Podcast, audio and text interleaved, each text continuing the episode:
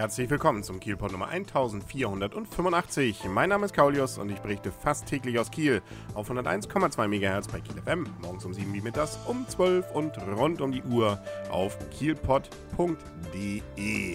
gar Grandioses, wenn nicht sogar Sensationelles ereignete sich an diesem Freitagabend in Kiel.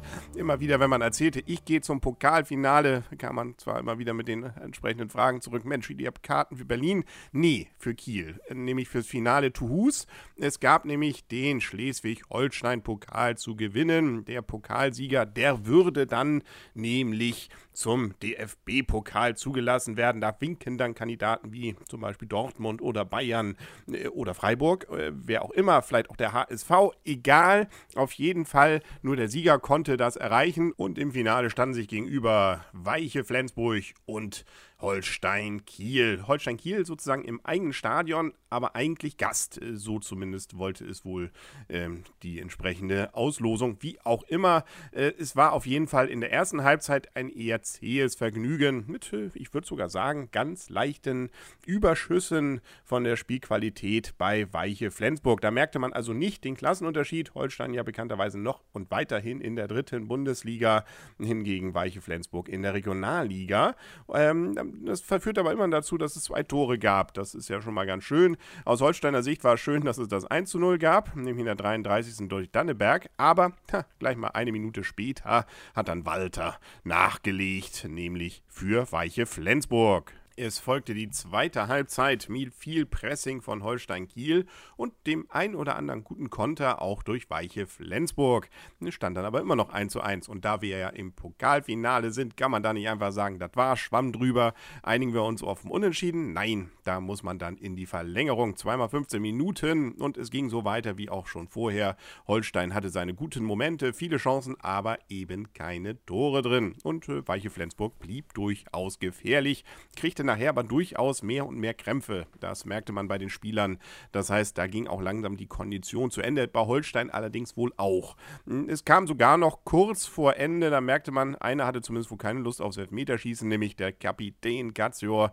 Der hat sich nämlich noch eine gelb-rote Karte geholt. Dieses erste Gelb gab es nach meinem Anschein nach zumindest wohl fürs Meckern. Das zweite dann für eine Notbremse, hm, weil er da nämlich versuchte, dann taktisch jemanden eben daran zu hindern, weiter nach vorne zu kommen und dann noch vielleicht in der letzten letzten Minute ein Tor zu machen für Weiche Flensburg. Ja, damit musste er gehen, hatte aber wie gesagt dann äh, das große Vergnügen, das Elfmeterschießen nur noch von außen anzusehen. Und äh, das war wirklich nervenzehrend, äh, was bedeutete, dass der ein oder andere Schütze sogar, nachdem er einmal getroffen hat, gleich nochmal ein zweites Mal ran durfte. So viele Elfmeter gab es und nichts wurde verschossen. Oder andersrum kann man auch sagen, dass die entsprechenden Torwarte einfach nichts gehalten haben. Sage und schreibe, 25 Elfmeter wurden am Stück verwandelt. Das heißt, es stand also zwischenzeitlich 12 zu 12. Holstein machte es 13 zu 12 und dann, ja, dann passierte das, was irgendwann wahrscheinlich an diesem Abend dann passieren musste, nämlich ein Elfmeter wurde verschossen, nämlich der ist von Hasen Begovic, ähm, der hatte dann leider das Pech. Nun gut, den ersten davon hatte er schon mal verwandelt. Ich sage ja, man war sozusagen ja schon einmal durch. Holstein hatte ja auch nur noch zehn dabei. Auch die Torwarte hatten schon beide getroffen. Ja, und dann, wie gesagt, kam es dazu.